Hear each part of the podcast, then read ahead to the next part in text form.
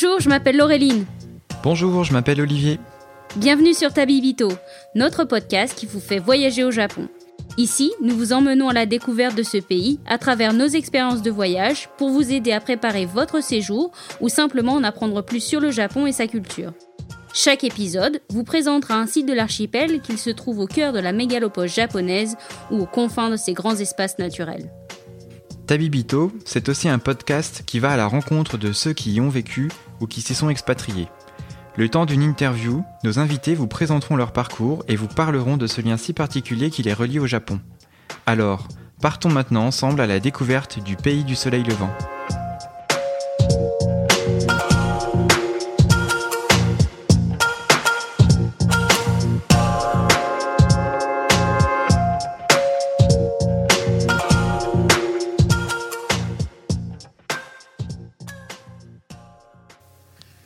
Bonjour Olivier. Salut Laureline. Comment tu vas aujourd'hui? Eh ben écoute super, euh, c'est notre premier épisode euh, de podcast, donc euh, les présentations, donc forcément super content d'être avec toi et super content de lancer Tabibito. Oui, bah oui, pareil, très excité de commencer cette nouvelle aventure avec toi.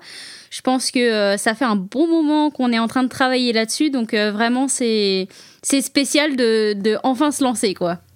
Et puis surtout qu'au final, on a quand même démarré à un peu à réfléchir sur l'idée pendant le premier confinement et euh, là on est en train d'enregistrer pendant le second confinement. Le truc un peu improbable, mais euh, voilà, ça fait une jolie petite histoire sur 2020 en tout cas.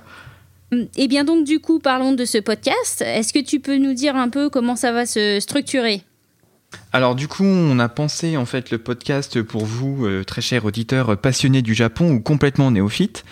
Euh, vraiment, le but, c'est de vous faire, euh, enfin, de vous transmettre la passion qu'on a pour ce pays, que vous soyez déjà connaisseur ou euh, complètement nouveau, et de vous faire voyager, parce que c'est vraiment ce qui nous a motivé au départ, nous, c'était d'être coincé pendant les confinements et de pas pouvoir voyager, et donc en fait, vraiment de revivre la passion qu'on a pour ce pays, sa culture.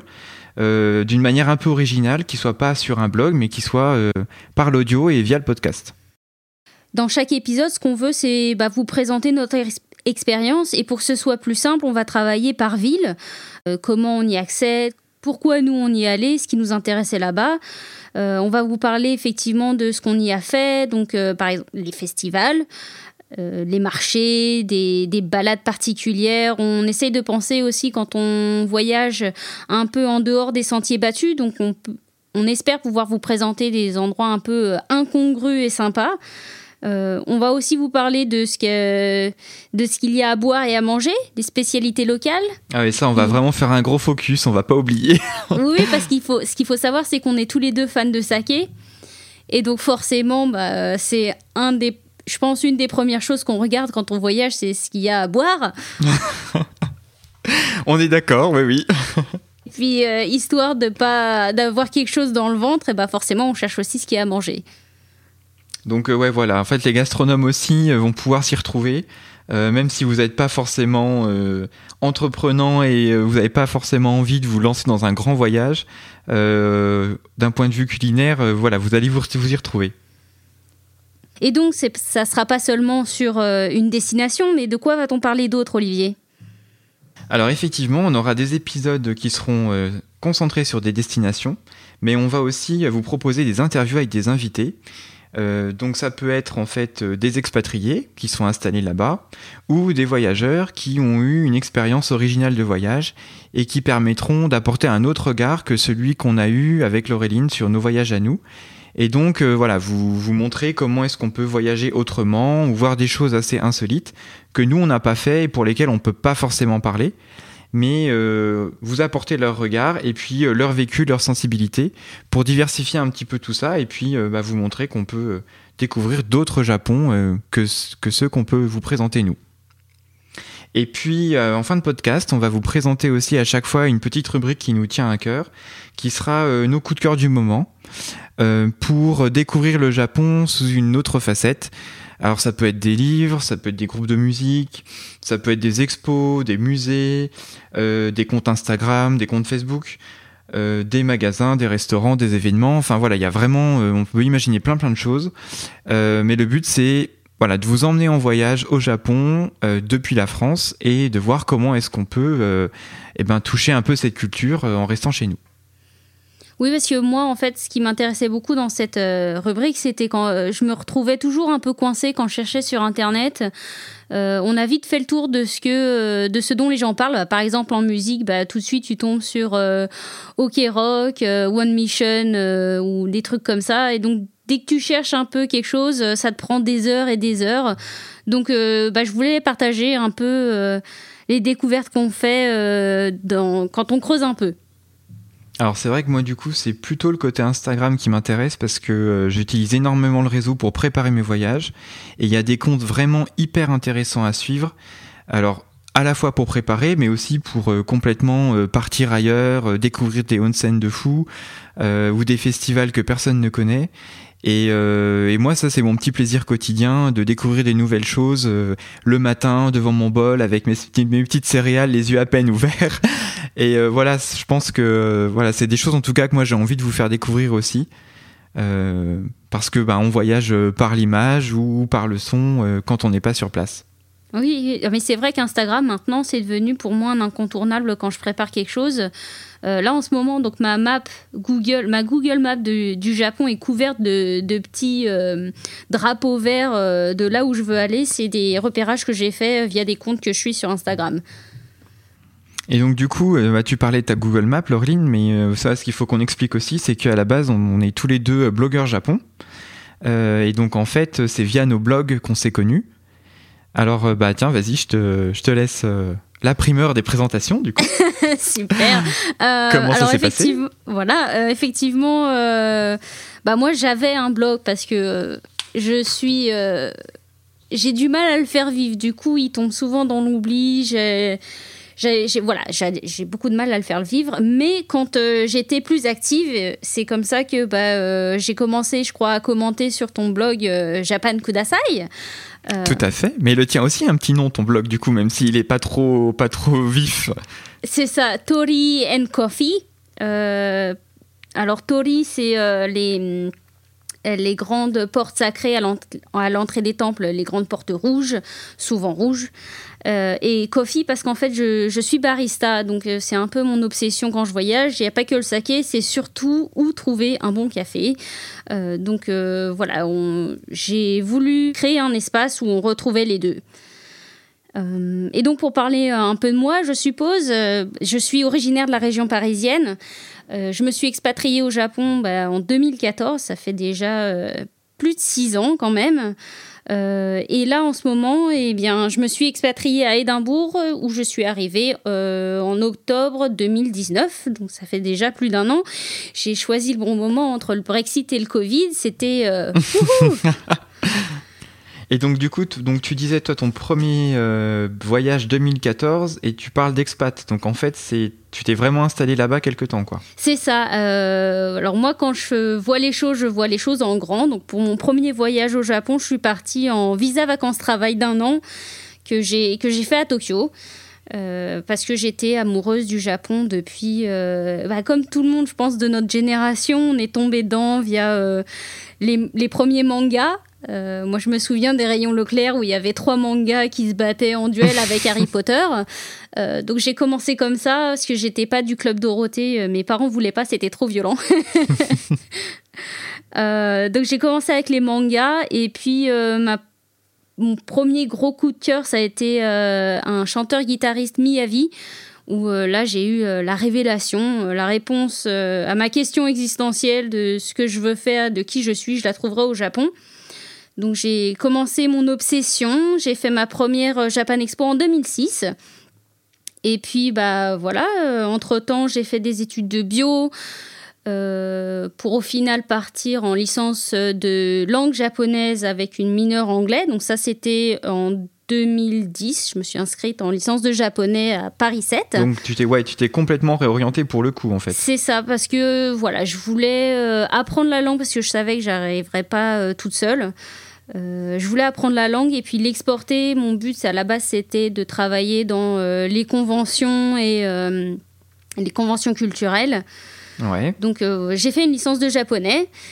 Et puis pour bien imprimer la langue, je suis partie en visa vacances travail à Tokyo et là-bas, je suis tombée amoureuse de la restauration parce que j'ai travaillé comme serveuse et vraiment j'ai adoré. Donc quand je suis revenue en France, je me suis tournée vers le métier de barista.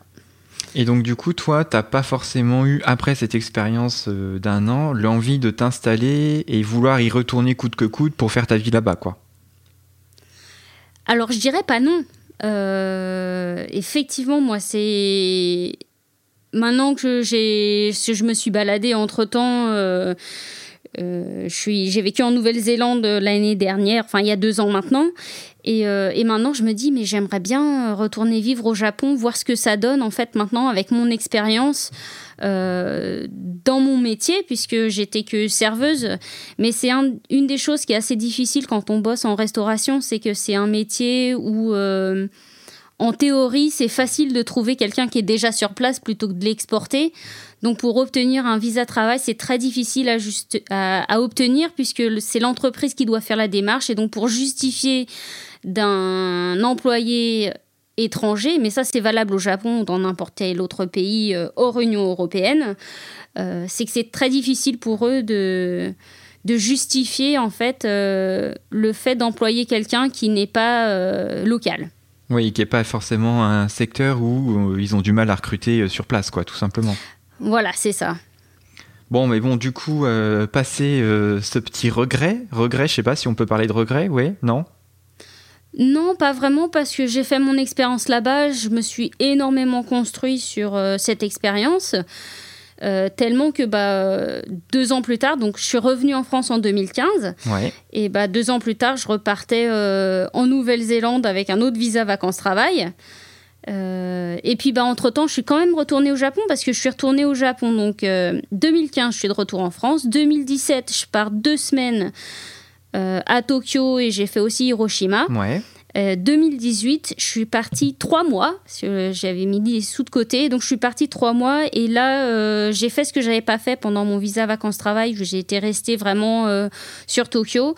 j'ai voyagé à travers le pays. Je suis partie de Fukuoka, donc la ville la plus au nord de l'île du Sud, Kyushu. Et je suis remontée jusqu'à Sapporo, qui est au sud de l'île du Nord, Hokkaido. Oui, donc là, tu as quasiment balayé ouais, toutes, les, toutes les îles principales du Japon, quoi. C'est ça. Euh, donc euh, trois mois, c'est pas mal. Hein. J'espère. Voilà, ouais. Non, mais j'espère quand même pouvoir y retourner parce que je n'ai pas fait Okinawa et alors ça, ça me ah ouais, moi aussi, c'est pareil. Ça, c'est un truc. Euh, c'est sur ma liste, mais en fait, il y a tellement de choses sur ma liste que c'est compliqué. ouais, c'est très difficile de faire des choix. Et mon dernier voyage doit date de 2019 ou de mon retour donc de mon visa vacances travail en Nouvelle-Zélande comme euh, bah, faire, euh, je, sais pas, 24 heures d'avion d'affilée, c'était juste pas vivable pour moi. J'ai fait un arrêt euh, d'une semaine à Tokyo parce que. Ah bah ça tombait vraiment bien que ce soit au milieu. vraiment Mais oui, parce que Paris-Tokyo, c'est quand même 12 heures d'avion. en direct. Parce que en général, je prends des vols directs.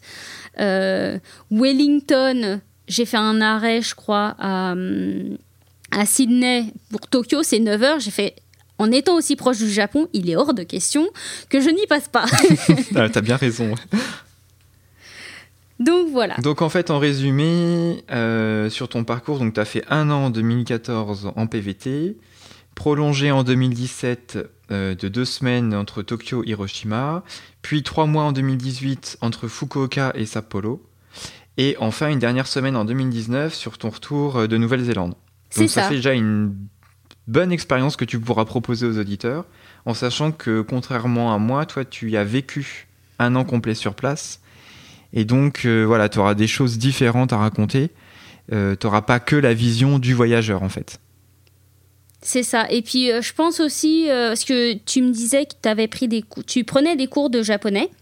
Oui, alors c'est peut-être une question qu'on va éluder parce que je viens de réabandonner. mais j'expliquerai pourquoi. mais... Alors bon, moi du coup, pour crâner un peu, je, je, parle japonais, je suis pas complètement euh, bilingue, euh, mais je le parle assez bien en fait pour avoir des expériences assez sympas euh, avec les locaux. Pour ceux qui, passent en fait les niveaux de langue, tu penses que tu es à peu près à quel niveau? Donc le JLPT, pour ceux qui connaissent pas, c'est euh, comme le TOEIC en anglais, c'est un niveau euh, euh, universitaire qui permet de classer le niveau de langue et le niveau d'aisance qu'une personne peut avoir en japonais. donc souvent, donc le niveau le plus haut, c'est le JLPT 1, qui est quasiment du japonais natif, à peu de choses près. En tout cas, c'est le japonais qui permet de se débrouiller euh, dans toute la vie courante, avec l'administration, qui permet d'être embauché dans n'importe quelle société. Et donc, euh, on a un niveau qui va de 1 à 5. Donc 5 étant plutôt du débutant amateur, qui permet de se débrouiller un peu euh, sur des choses simples. C'est peut-être un niveau collège, un, anglais, un anglais collège peut-être, le JLPT 5. Oui, probablement. Alors moi, je pense. Alors, c'est ça qui est assez difficile pour moi, c'est-à-dire que euh, à l'oral, je me situerais entre un N3 N2 plutôt N2, mais alors l'écrit et la lecture, j'ai abandonné depuis euh, ma licence, donc euh, ça date de 2013 quand même. Bah je reprends doucement, mais c'est vrai que c'est quelque chose que je travaille pas du tout. C'est très difficile quand tu es à l'étranger de travailler le japonais à l'écrit, il faut travailler tout seul, euh, et moi c'est quelque chose que je ne sais pas faire. Euh, donc j'avoue que voilà, niveau euh, écrit, lecture, je me placerais, oui, allez, N4 généreusement. allez, on va dire, allez, lycée, début de lycée, quoi, voilà. C'est ça. mais c'est quelque chose que j'aimerais retravailler, parce que j'aimerais passer officiellement le JLPT, un de ces quatre petit défi du coup à venir euh, quand tu auras le temps de réviser quoi. C'est ça, parce que ce qu'il faut savoir, c'est que du coup, je suis actuellement à Édimbourg et l'Écosse n'est pas en confinement. Donc, euh, j'ai. Voilà, j'aurais pu au moins profiter de cette excuse, mais non. et euh, donc, voilà, donc assez parlé de moi. Parle-nous un peu de ton expérience à toi, Olivier. Alors, eh ben, du coup, euh, comme toi, en fait, moi, le Japon, j'ai découvert euh, ben, par euh, les mangas. Alors, j'étais vraiment sur la fin de la génération du Club Dorothée. Du coup, bon, alors je t'avoue que mes parents, c'était un peu comme, comme les tiens, les trucs un peu trop violents, Dragon Ball Z, fallait regarder un peu en secret parce que ça se bastonnait quand même pas mal. on y arrivait quand même oh, de temps en temps. C'est du sang hein, dans les dessins animés. Oui, voilà, il était vert, mais c'était du sang quand même. Donc euh, voilà, en fait, tout ça, j'ai bah, eu accès, hein, surtout Olive et Tom, euh, et puis euh, City Hunter. Et donc ça, ça a été mon premier pas en fait dans la culture, mais finalement un premier pas qui s'est un peu essoufflé. parce que sur les années collège, en fait, il n'y avait pas du tout la folie manga comme aujourd'hui. donc en fait, tu pars sur autre chose et le Japon, voilà, ça, c'est pas forcément un, lien qui revient. Et là où c'est revenu, c'est vraiment avec les films, les films Ghibli. Ça, c'est clair que euh, euh, des, grands, des grands films comme Princesse Mononoke, euh, comme Chihiro, comme Totoro, ça, voilà, c'est des choses qui m'ont marqué et qui m'ont vraiment intéressé par rapport à la culture japonaise et qui m'ont fait basculer après sur mes années fac sur le manga que j'ai pas forcément découvert avant. Ah mais c'est sûr que Ghibli ils ont un, un aspect qui est, qui est quand même assez familier pour nous en tant qu'occidentaux, euh, mais complètement magique. Euh, parce que moi, je me souviens aussi de la première fois que j'ai vu Chihiro, c'est ma mère qui m'a emmené au cinéma avec elle, et euh, vraiment, l'effet waouh, quoi. Mais c'est exactement ça, et puis c'est vraiment, enfin, comme tu dis, t'es pas perdu, mais pour autant tu découvres un truc qui est complètement onirique, qui dépayse complètement, et du coup tu es intéressé parce que ils arrivent à rendre le truc accessible et t'intéresser, te titiller sur la culture, euh, alors qu'en fait, t'as pas forcément euh, les, codes, en fait, t'as pas appris euh, les codes de la culture japonaise quand t'étais à l'école, mais pour autant, ça donne envie de creuser, d'aller voir et t'intéresser. Donc ça, ça a été vraiment la première approche. Moi, du coup, j'ai fait comme toi des études de bio, et comme toi, je me suis complètement réorienté. réorienté. Donc si vous faites des études de bio, ne désespérez pas, vous pouvez finir par travailler dans la bio. Il y a des débouchés. Il y a des C'est pas une fatalité. mais pas pour nous. Non, pas pour nous, mais il n'y avait pas de recherche de vaccin à l'époque, donc euh, il n'y avait pas beaucoup de boulot. mais euh, non, en fait, euh, bah ouais, moi je me suis complètement réorienté aussi. En fait, je, ce que je voulais faire, c'était chercheur, alors dans le domaine plutôt biologie cellulaire, biochimie. Et euh, en fait, euh, alors, euh, je me suis un peu orienté par défaut, parce que moi, j'ai jamais trop su ce que je voulais faire. Et donc, j'ai choisi à chaque fois, que ce soit en lycée ou en fac, les matières que j'aimais, en éjectant celles que j'aimais pas.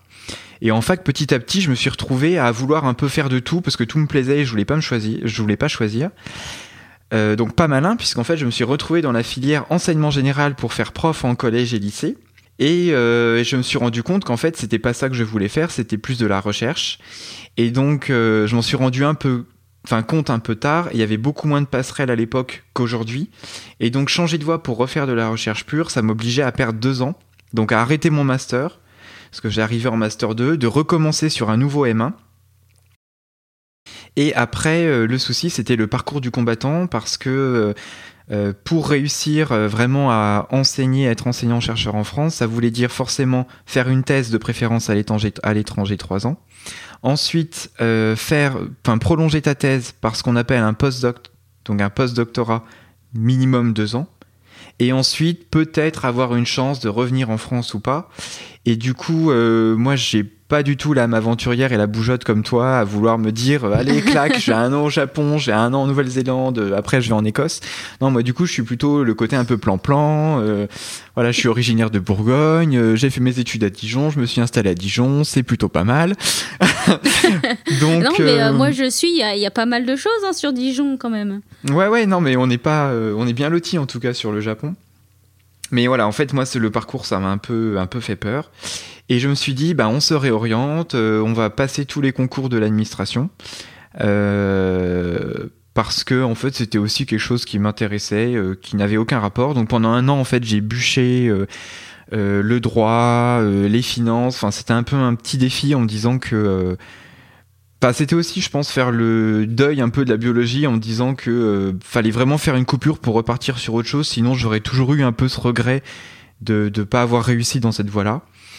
Et euh, bah, finalement, j'ai eu euh, des concours de l'administration, j'ai trouvé un poste, et donc aujourd'hui, je travaille dans le domaine des finances publiques, qui n'ont aucun rapport avec la biologie ni avec le Japon.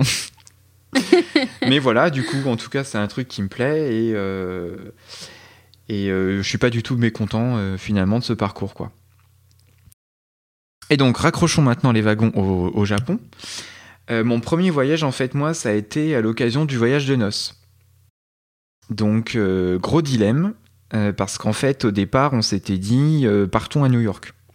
Parce que, voilà, c'est, ça va être le truc un peu magique, la ville des séries, pas mal de codes qu'on avait, enfin, de, de lieux qu'on avait envie de voir en vrai, Central Park, etc. Bref.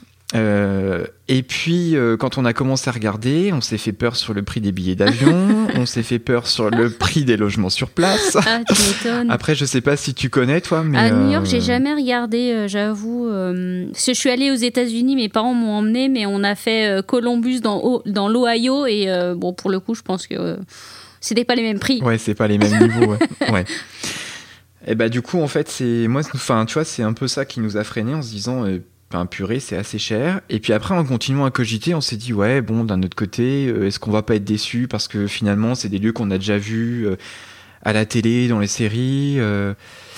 et, en fait, on s'est dit, bah, finalement, peut-être qu'on aura d'autres occasions d'y aller. Et pour un voyage de noces, autant faire un truc qu'on n'aurait pas forcément. Enfin, un peu un rêve, quoi. Un, truc, un rêve. Et bah, notre rêve à tous les deux, c'était le Japon. Donc on s'est dit, eh ben partons au Japon. Les billets d'avion étaient moins chers, les logements sur place étaient moins chers, la bouffe était moins chère. gros, gros point intéressant dans le budget voyage. Et, euh, et puis bah voilà, en fait c'est vraiment euh, ce qui nous a décidé et euh, ça a été le bah voilà comme ça que qu'est né le premier voyage en 2015. D'accord. Gros coup de cœur du coup. Et donc bah du coup gros coup de cœur en fait super content d'avoir fait ce, ce choix et puis quand, euh, quand on est rentré, on est passé par une phase de deux semaines en pseudo-dépression, où on s'est dit quand est-ce qu'on y retourne? Normal, oui, oui. je pense que tous ceux qui voyagent au Japon, ils ont cette, euh, cette réaction-là en venant en France. Et du coup, de ça est, est née en fait pour moi l'idée de monter un blog qui permettait en fait dans un premier temps de raconter euh, un peu ce que j'avais vécu, partager mes expériences et mes souvenirs. Donc le blog c'est Japan Kudasai. Et, et surtout de patienter en fait en attendant le prochain voyage. Oui. Et puis de revivre les souvenirs, de rester dans le bain. C'est exactement ça. Et donc du coup, euh, bah, en fait, ça n'a pas trop traîné parce qu'il y a un autre voyage euh, qui s'est poursuivi en 2016, en 2017, en 2019. Et euh, 2020, ben, c'est tombé à l'eau. Merci coronavirus. Mais on attend le prochain. Euh, on attend le prochain. Donc après, voilà, moi sur mes styles de voyage, c'est à chaque fois entre trois semaines et un mois et euh, des voyages que j'organise tout seul, donc pas d'agence, euh, bah, comme toi en fait, on se retrouve vachement là-dessus. Hein. Oui, oui, bah, c'est, euh, bah, comme c'est des voyages personnels, forcément, c'est sur bah, nos, nos, sous personnels aussi, c'est sur notre temps personnel, c'est, c'est juste par envie et par pure passion, l'envie de prolonger, de découvrir toujours plus. moi, j'avoue, je, j'en ai jamais assez, quoi. Il faut toujours plus de Japon. Ouais, c'est ça. Puis à chaque fois, quand il retourne, alors tu as envie de refaire des lieux que tu connais, que tu as aimé. et tu veux aussi en même temps découvrir de nouvelles choses. Et voilà, c'est pas extensible. Donc il faut à ah, chaque fois faire des choix. Ah, mais à chaque fois, moi, c'est. Euh, alors, déjà, à chaque fois que j'ai les sous pour voyager, je me dis, bon, est-ce que je fais autre chose que le Japon? Je cherche et au final, bah, euh, je finis par toujours rechercher euh, au Japon. Et puis, c'est toujours la grande question parce que je suis je sais pas, c'est Tokyo, c'est mon amour, c'est mon amour de jeunesse. Je pense que euh, comme j'ai commencé avec les mangas, mais aussi surtout les, les dramas euh, japonais, il y en a beaucoup qui se passent à Tokyo, et donc c'est un peu, tu sais, le, le rêve d'adolescente euh, qui, qui, est mm. toujours là en moi. Et Tokyo, c'est un peu ça, c'est ce rêve d'adolescente qui est toujours présent, qui existe toujours. Et donc, à chaque fois, je me dis, il faut, faut absolument que je passe par Tokyo. Et puis après, je me dis, euh, bah, comme je, je, te disais euh, tout à l'heure, c'était Okinawa. Je veux découvrir Okinawa. Je mais il y, y, en a d'autres. Il y a d'autres endroits à découvrir. et du coup, ouais, voilà. Enfin, t'as encore largement de quoi faire pour les prochains voyages, quoi. Ah ouais, mais... Pas comme moi, de toute façon, on a une liste pas possible. Hein. C'est ça. Euh, moi, là, ce que j'avais prévu, donc bah, pas pour 2020, je pense que 2021, ça va... Enfin, je pense que ça va tomber à l'eau pour moi aussi parce que euh, j'aimerais bien repasser voir ma famille aussi euh, avant de, de, de, repartir un peu vadrouiller. Ça fait un moment que je les ai pas vus, ça va faire un an. Euh, donc du coup, euh, ouais, mais pour le prochain voyage, j'aimerais bien faire un mois entier sur Tokyo pour euh, redécouvrir la ville. je me suis acheté des bouquins entre temps et qui me refont découvrir des endroits où je me dis ah ouais, je veux faire ça aussi. et alors du coup, en attendant bah, chacun de nous hein, de repartir et de d'espérer pouvoir reprogrammer un voyage. On a aussi euh, du coup euh, la passion du saké qu'on a essayé, euh, qu'on a évoqué un petit peu tout à l'heure, qui nous réunit. Oui. donc, est-ce que tu peux déjà nous parler de ton expérience autour du saké? Et puis, bah, je parlerai de la mienne après. Oui, alors, alors pour expliquer ça, le raisonnement un peu derrière tout ça, c'est que comme je suis barista, je travaille avec donc les boissons, surtout le café, mais un de mes premiers travaux a été donc, un de mes premiers postes était au Matcha Café, donc, qui est situé à Paris, dans le quartier de République. Et donc, c'est à travers eux que j'ai découvert euh, donc, les thés japonais, mais aussi les sakés, puisqu'ils sont en partenariat avec euh, l'association Les Sakés d'Hiroshima. C'est là que j'ai fait ma, ma, première dégustation, puisqu'ils avaient fait venir un maître brasseur pour faire découvrir euh, bah, ces sakés. Et donc, du coup, je me suis dit, mixer le Japon dans mon travail, euh, dans ma vie de tous les jours, euh, je ne peux pas rêver mieux. Donc euh, j'ai cherché et en fait, il existe une formation en France qui est mise en place par la SSA, la Sake Sommelier Association. Ils sont basés à Londres, mais ils ont donc deux représentants en France, Julien Carsola et Simon Mollard, que vous connaissez peut-être puisque Simon Mollard a écrit le livre Les secrets du saké. Hum, super bouquin, ouais, pour, euh, s'initier facilement euh, au saké, c'est vraiment euh, bah, la référence en France en fait, qui permet de tout comprendre sans être abrutissant et, qui, est super facile à lire sous forme de fiches. Enfin, vraiment un bon bouquin pour ceux qui veulent débuter Oui, vraiment, moi j'ai beaucoup aimé ce, bouquin que j'ai lu du coup après ma formation. C'est une formation qui se fait sur trois jours. ça a lieu selon les années dans différentes villes. Moi je l'ai fait sur Lyon. Euh, et donc j'ai découvert un peu bah, euh, euh, comment est créé le saké, les appellations. J'ai eu toute une formation aussi sur les goûts, comment le boire.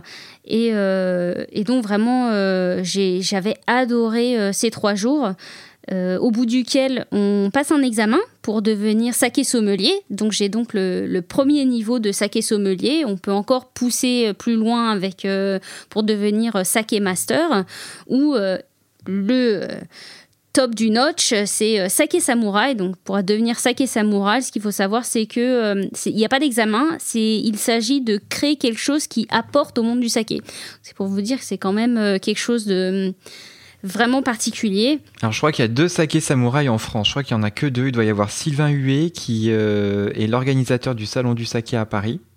Et depuis peu, je crois qu'il y a Xavier Tuisa aussi, donc qui est euh, le chef sommelier de l'hôtel euh, de Crillon à Paris et bah, qui organise en grande partie le concours Kula Master auquel j'ai participé. Et voilà, on en parlera plus tard. Et je crois qu'ils sont que deux en France. Hein. Donc c'est vraiment ce que tu dis, c'est le top niveau et vraiment tout petit cercle. C'est ça. Et donc pour prolonger un peu cette, euh, cette expérience et cette formation, c'est euh, pour, en partie pour ça que j'étais repartie au Japon euh, pour trois mois, donc en 2018. Le but c'était de bah, découvrir plus de saké parce qu'en fait c'est assez cher et assez difficile de trouver des, des bons sakés en France. Et euh, donc voilà, je voulais un peu euh, euh, vraiment aller un peu plus en profondeur. Donc j'ai traversé le Japon pour boire des sakés, ce qui est quand même pas pas mal le programme. c'est ça. Et donc non seulement découvrir les sakés, mais aussi découvrir l'été japonais, puisque j'aimerais vraiment si un jour je me lance, ce serait d'ouvrir mon propre euh, établissement où je pourrais proposer donc euh, euh, du très bon café, du très bon thé et du très bon saké. Bah écoute, tu nous dis quand tu ouvres parce que moi ça m'intéresse. tu seras le premier informé, bien sûr. bah écoute, je prendrai ma petite carte d'abonné alors, ma carte de fidélité. donc voilà un peu ma relation au saké. Et donc toi, Olivier, à ton tour, raconte-nous un peu ton expérience. Alors bah écoute, après sur le saké, moi j'ai un peu un parcours euh, similaire au tien finalement. Euh, parce que donc moi j'ai participé en 2017 et 2018 au concours de saké Kulamasta. Alors Kulamasta, en fait c'est un grand concours euh, français, je pense qu'il n'y a quasiment pas d'équivalent au monde. qui ça témoigne aussi vraiment de, de l'importance que le Japon peut prendre en France par rapport à sa gastronomie. Euh, ça a été organisé en fait euh, par, euh, donc par une association, par mon ami Kei, du coup, qui est importateur japonais, importateur de saké japonais en France, qui a décidé d'organiser ce concours pour vraiment diffuser le saké en France. Donc le but, c'est en fait de faire déguster des sakés japonais par des sommeliers français. Euh, parce que euh, le constat euh, qu'on fait, c'est que finalement, ce qui va pas, ce qui va plaire au Japon, c'est pas forcément ce qui va plaire en France, parce qu'on n'a pas la même culture culinaire.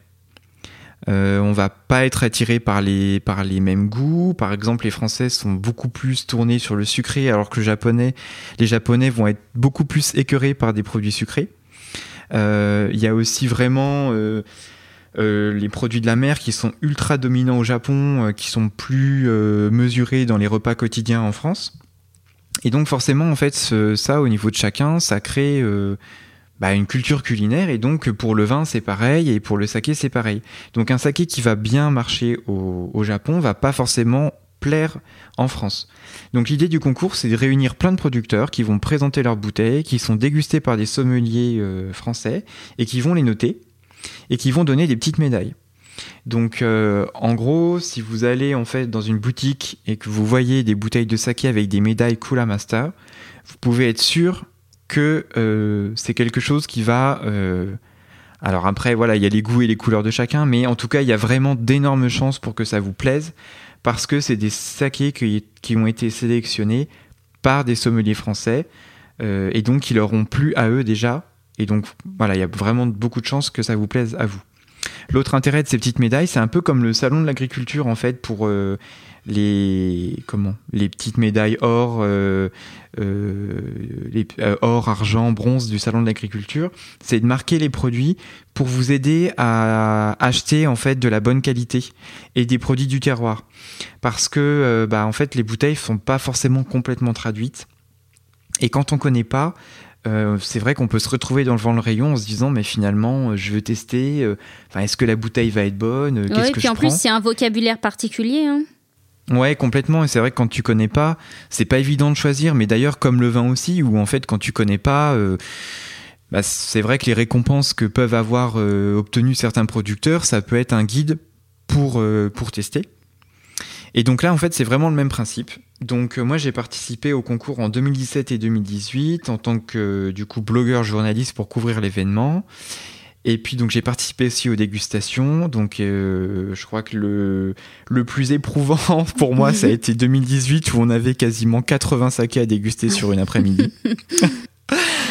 Donc euh, voilà, quand euh, c'est pas forcément ton métier de tous les jours, tu vois les sommeliers qui sont vraiment, euh, enfin qui gèrent. Donc évidemment on recrache, hein, c'est impossible de tenir sur une journée en buvant 80 verres de saké, on est d'accord. Mais voilà, en tout cas c'était hyper intéressant et moi je continue à les suivre. à les suivre parce que du coup le, concours a énormément grandi. Il y a de nouvelles catégories de saké qui ont été rajoutées ces dernières années et aussi une ouverture au public. Euh, où maintenant on peut, euh, on peut du coup, euh, à la fin du concours, au moment du résultat, ils invitent le public, donc c'est pas forcément fermé qu'aux sommeliers, et n'importe qui peut venir et tester les bouteilles qui ont été mises au concours. Donc pour s'initier, c'est. Ouais, parce que moi c'est ce que j'avais fait ça la dernière fois. Euh, j'étais venue euh, euh, juste avant en fait la remise et je me souviens en fait sur, je crois c'était 4-5 tables, il y avait mais plein de bouteilles et on pouvait tout tester. Mais ouais, c'est génial parce que tu as accès à tout. Parfois, il y a certains producteurs ou des membres du jury, donc tu peux aussi discuter avec eux. Donc là, tu as un contact qui est hyper intéressant. Et puis, euh, bah, c'est des bouteilles parfois qui seront même pas forcément mises en vente en France, quoi. Moi, c'est vraiment un événement euh, ben, auquel j'ai participé avec plaisir. Et puis, bah, cette année, malheureusement, euh, voilà, j'ai pas pu y aller à cause des confinements successifs. et puis, voilà, du concours qui a été déplacé à plusieurs reprises, voilà. Mais en tout cas, j'espère pouvoir continuer un petit peu avec eux et puis bah, surtout présenter après sur le blog euh, tout ça. Et euh, donc moi la prolongation aussi euh, de ces expériences que je peux avoir mais qui sont plus pour mon intérêt perso, c'est d'organiser des dégustations de saké ensuite sur Dijon. Donc on a plusieurs partenariats. Donc j'ai travaillé énormément avec le restaurant Akatsuki à Dijon. Donc c'est vraiment mes petits chouchous, euh, c'est mes petits partenaires depuis la naissance du blog, donc ça fait vraiment euh, super plaisir euh, de savoir qu'ils me font confiance à chaque fois. Et puis on aime bien organiser des séances de temps en temps sur des thèmes où du coup en fait le chef compose à chaque fois un menu qui est adapté au saké que je sélectionne. Et j'en profite aussi pour parler un peu voyage, Japon, organisation. Donc on essaye de faire ça. Et puis euh, bah, dernièrement, j'ai organisé aussi une dégustation avec une médiathèque dans une ville à côté de, Dijon, à Quetigny, euh, pour vraiment euh, l'ouvrir grand public et que ce soit pas forcément le temps d'un repas. quoi. Donc c'était accès libre. Et puis, et puis voilà, donc moi vraiment c'est un des trucs que j'aime beaucoup c'est euh, pouvoir aller en rencontre en fait des gens, des abonnés et euh, bah, prolonger euh, ce que je peux découvrir et faire découvrir en retour aux gens. Voilà. Et donc, eh ben, après avoir parlé de saké, on peut peut-être maintenant vous parler finalement de, l'impression qu'on a eue sur notre premier voyage, de ce petit déclic qui a fait que bah, ça n'a pas été qu'un premier voyage et qu'il y en a eu plein d'autres derrière. Du coup, Laureline, qu'est-ce qu'est-ce qui t'a le plus marqué toi? Qu'est-ce qui fait que finalement euh, le Japon c'est un peu ben, ta passion du, quotidien, quoi? Qu'est-ce qui fait que tu as envie d'y retourner à chaque fois? Ça, c'est quelque chose qui est assez particulier avec ce pays et euh, que tout le monde a pas, forcément, euh, euh, que tout le monde comprend pas forcément, mais voilà. Qu'est-ce qui fait que sur ton premier voyage, tu t'es dit, il n'y en aura pas qu'un, quoi? Alors, comment expliquer ça? Eh bien, euh, moi, le Japon, c'était un rêve d'adolescent. C'était un truc euh, que, pour lequel j'ai bassiné mais toute ma famille, tous mes amis. je parlais que de ça. Euh, voilà, dans mon entourage, j'étais la fille qui veut aller au Japon. donc, il aura fallu 8 ans puisque donc ma première Japan Expo c'était 2006 qui a confirmé un peu vraiment euh, la petite étincelle euh, qui, qui, était à l'intérieur de moi. Et donc, euh, ça s'est transformé un peu en brasier à partir de là. Donc, c'était huit ans pour lequel bah, j'ai j'ai rêvé, j'ai espéré avant de me lancer donc en 2014 pour ce visa vacances travail. Et donc, ce qu'il faut savoir, c'est que j'ai fait. Donc, j'ai pas fait un direct, c'est le seul vol que j'ai fait euh, avec un transit à Heathrow Airport euh, au Royaume-Uni, que je ne referai, mais plus jamais. Jamais mauvaise expérience. non, j'ai bien bien flippé parce qu'en fait, euh, bah, je suis arrivée à Heathrow et Heathrow c'est un très très grand, euh, enfin très très grand, non, c'est un grand aéroport et donc du coup, fallait que bah, je récupère euh, pas mon bagage de soude parce que lui il y allait tout seul, mais moi j'aurais bien voulu qu'il me prenne avec, ça aurait été plus simple. Ce qu'il fallait que je transite, que je prenne une navette pour aller dans le pour, pour aller dans un autre terminal. ils m'ont fait passer la sécurité, je crois, une ou deux fois et la sécurité dont je me souviens, c'était la petite vieille qui était devant moi qui enlevait un par un ses objets de son sac parce qu'il fallait tout vérifier et que moi qui trépignais derrière en disant laissez-moi passer j'ai un avion qui part dans 10 euh, minutes. Euh, puis après il a fallu qu'elle range tout dans son sac. C'était vraiment j'ai vraiment eu très peur. Et je suis arrivée alors qu'il faisait embarquer les gens. Donc euh, voilà plus jamais je ne repasserai par là. Donc j'étais arrivée épuisée parce que je dors très mal en avion, donc je ne dors pas. Donc, bon, ça se présentait pas super bien pour le moment, quoi. Oui, mais j'étais arrivée, donc euh, tout allait bien. J'avais récupéré mon bagage de soute et euh, j'ai en fait euh, une, une amie avec laquelle j'avais fait mes études de japonais, qui connaissait quelqu'un sur place qui pouvait m'héberger. Mhm. donc cette jeune fille japonaise était venue me chercher à l'aéroport. Elle m'a pris, elle m'a fait euh, acheter ma, ma, carte Suica. Non, j'avais acheté une carte Passmo d'ailleurs, que j'ai perdue et que j'ai acheté une carte Suica. Euh, donc euh, voilà, c'était la première expérience. Et alors je pense que vous savez, en, bon français, nous quand on voyage, il eh ben, faut qu'on garde un œil sur nos bagages. Donc moi, ma première impression du Japon, c'était d'être un ours sur ses pots de miel, à essayer d'avoir euh, tout sous les mains pour pas qu'on se les, pour pas me les faire chourer, alors que je voyais juste à côté de moi un japonais, euh, mais alors euh, complètement assoupi avec le, smartphone qui était sur le point de tomber de sa main grande ouverte. Donc ça, c'est ça qui t'a le plus marqué. Et qu'est-ce qui a fait que t'as pas voulu t'arrêter à ce voyage-là? Et parce que je me suis sentie euh, un peu libérée. C'est euh, un peu une libération de partir au Japon où euh, c'est commencer une autre vie, une vie en parallèle où je pouvais être un peu plus moi, où il y avait personne qui me connaissait, qui donc je pouvais me réinventer. Et ce qui est alors, ce qu'on peut présenter comme un point positif autant qu'un point euh, un peu négatif, c'est que le Japon, c'est un peu dans sa bulle. Mmh. Euh, donc, c'est assez facile de se réinventer sans être, euh, sans se sentir agressé. c'est un pays où en fait, voilà, je l'ai vécu, j'ai vécu cette année, mais comme un rêve. Et Bien sûr, j'y ai vu euh, les défauts qu'on peut toujours euh, donner au Japon, euh, mais ça reste quand même quelque chose de vraiment... c'est mon petit jardin secret. Voilà, c'est l'endroit où je vais pour un peu me, recentrer sur moi, où, où je remets tout à plat, où je peux souffler. D'accord, donc ça c'est vraiment toi ton impression au bout de cette année, cette année de, de PVT, donc de vacances, visa vacances travail qui t'a fait euh, bah, finalement réaliser les points positifs et négatifs. et qui fait que bah, le positif l'emporte et que tu as envie d'y retourner quoi pour, pour te reconnecter régulièrement. Oui, bah, en plus moi c'était enfin je suis partie dans un état d'esprit un peu particulier, c'est-à-dire que euh, bah, comme toi j'avais abandonné mes études euh, en biologie et voilà, j'avais du mal à, à, le à lâcher prise à ce moment-là. Hum. Et et c'est vrai que de partir là-bas, j'étais terrifiée et en même temps heureuse de faire ça mais voilà, c'est partir à l'aventure sans savoir un peu ce qu'on va trouver, est-ce qu'on va réussir. C'est l'idée aussi bah, de se débrouiller toute seule puisque bah, j'étais j'étais loin de toute ma famille, de tous mes repères.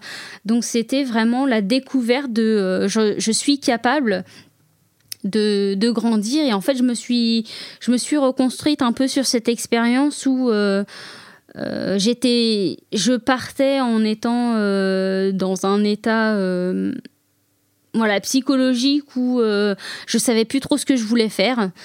Et arriver là-bas et puis bah, reconstruire pierre par pierre un peu mon identité.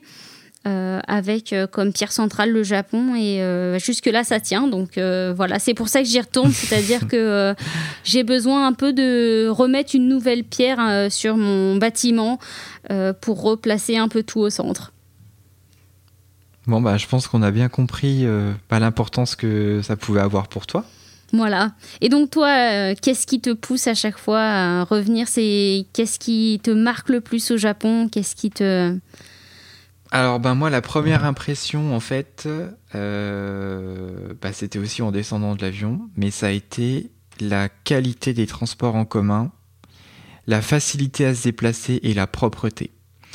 Euh, parce que donc quand tu arrives à Charles de Gaulle avec le RER e et euh, où tu, te dis je vais attraper une maladie, euh, je vais pas arriver à l'heure, voilà.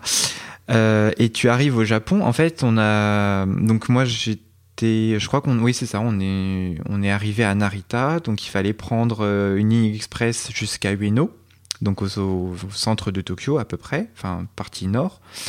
Et euh, en fait, la ligne, euh, bah déjà la ligne, elle est ultra moderne, les sièges sont ultra grands, et on avait l'impression qu'en fait le train venait d'être inauguré euh, la veille.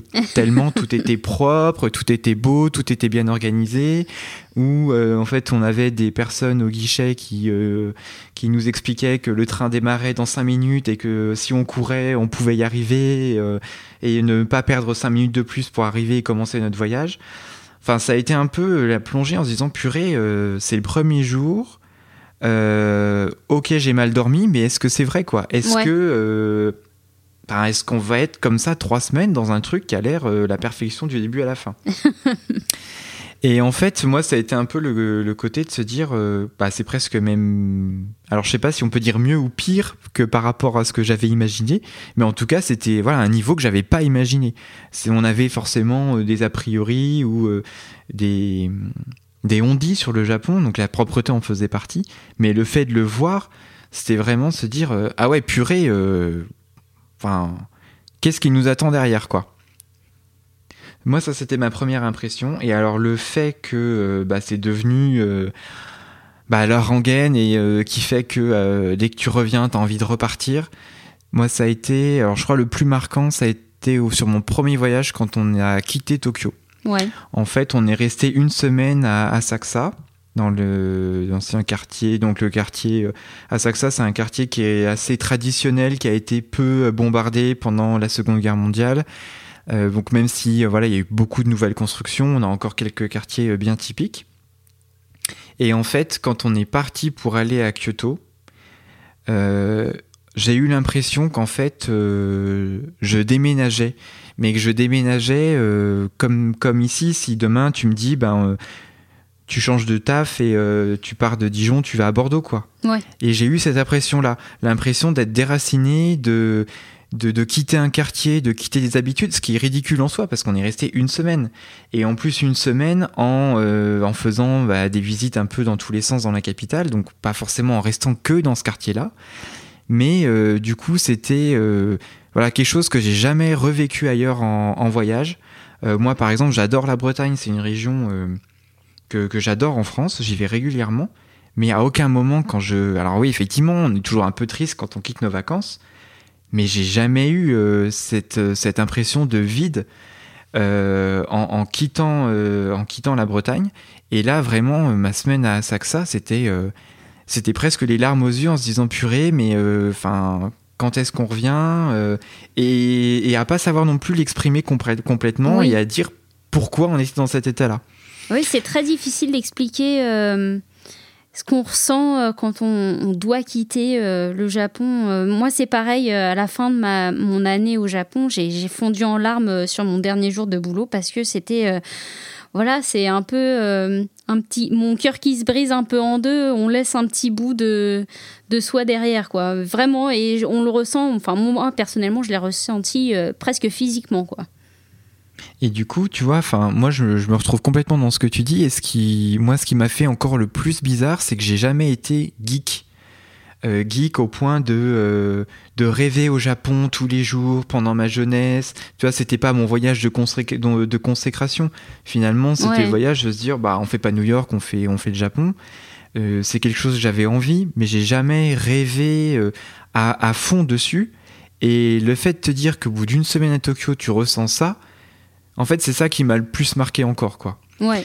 Et, euh, et donc en revenant, et ben voilà quoi. Forcément, tu repenses à ton voyage euh, et puis bah t'as envie de, de retourner de retourner là-bas pour bah, pour retrouver ce sens du détail, cette politesse, cette beauté des jardins, l'attention qu'on a par rapport aux autres, l'organisation. Enfin voilà, il y, y, a plein de choses. Alors après effectivement, moi, les côtés moins négatifs, enfin les côtés négatifs du pays, même si je les ai un peu ressentis, j'ai pas pu les vivre comme toi puisque j'y ai pas, euh, j'ai pas vécu un an là-bas, j'ai pas travaillé.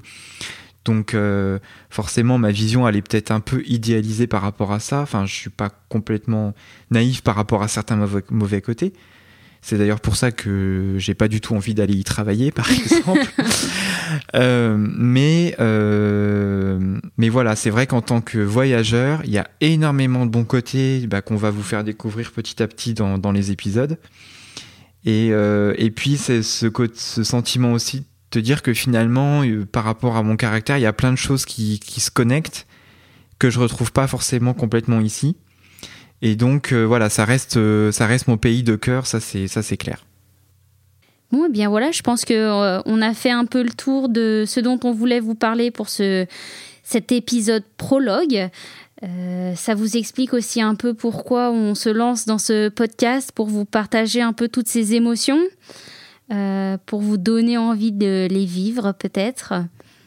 Et puis bah peut-être on va dévoiler notre prochaine destination, notre première destination. Ben oui, ce serait, ce serait le bon moment parce que c'est aussi une destination euh, qui nous rassemble énormément tous les deux. Oui, alors notre euh, l'épisode 01 sera donc sur Shodoshima, une petite île euh, de la préfecture de Kagawa. Est-ce que tu peux nous faire un peu rêver, Olivier? Alors Shodoshima, c'est la Méditerranée en fait. C'est vraiment le résumé. C'est une petite île avec un climat euh, euh, assez chaud, mais pas trop, euh, des oliviers, du poisson, du saké, de la sauce soja artisanale, des gorges. Et voilà, il y a vraiment beaucoup, beaucoup de choses. Et voilà, une petite île un petit peu confidentielle, facilement accessible, et qui mérite vraiment le détour bien voilà, en tout cas, je, vous remercie. Euh, on vous remercie de nous avoir écoutés. On espère que ça vous aura plu. En tout cas, j'étais très contente de faire euh, ce premier euh, jet avec toi, Olivier. Eh ben, tout pareil, ouais, c'est vrai que ça fait plaisir de concrétiser tout ce projet qu'on a mûri depuis plusieurs mois, de se lancer enfin et puis ben voilà, de, de vous parler de notre passion à vous, à vous tous. Euh, et, donc du coup, on, attend aussi vos, réactions sur le compte Instagram euh, du podcast. Donc si vous avez euh, des suggestions, des envies ou des commentaires, bah, n'hésitez pas à nous laisser des petits messages en message privé ou sous les, les, posts qui accompagnent les épisodes. Et puis on vous fera une petite réponse, avec plaisir bien sûr. Voilà, merci à tous et puis à très bientôt. Eh ben merci à tous et à très bientôt. Au revoir Olivier. Salut Laurine.